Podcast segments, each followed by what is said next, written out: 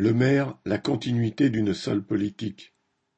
Le plus dur est devant nous, entre guillemets, a déclaré le ministre de l'économie Bruno Le Maire le 8 janvier, se prenant pour Churchill qui, lors de la Deuxième Guerre mondiale, promettait aux Britanniques du sang et des larmes.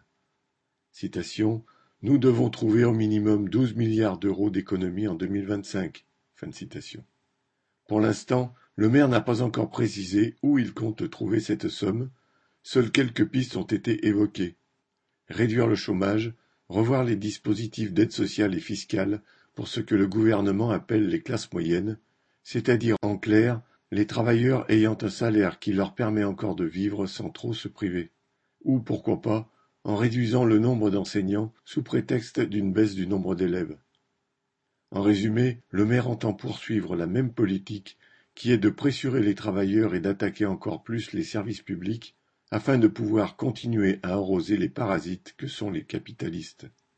À supposer que douze milliards soient réellement indispensables pour équilibrer le budget, le maire n'aurait pourtant aucune difficulté à les trouver, à condition de regarder dans la bonne direction. Cette somme correspond exactement à l'accroissement de la fortune du milliardaire Bernard Arnault quand, le 14 avril dernier, il avait suffi au groupe d'annoncer une hausse de 17% sur la vente de ses produits de luxe pour lui permettre de l'empocher. Ou encore la suppression de l'USF, impôt sur la fortune, sur quatre ans, où les plus riches contribuables n'étaient plus taxés sur leur fortune immobilière, correspondant à la somme qui ferait défaut aux finances publiques.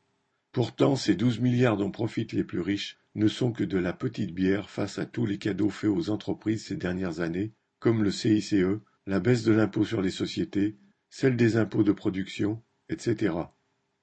Sans parler des hausses du budget militaire qui vont directement dans les coffres forts de Thalès, Dassault et Safran, pour ne citer qu'un échantillon de la grande fratrie des profiteurs de guerre. Marianne Lamiral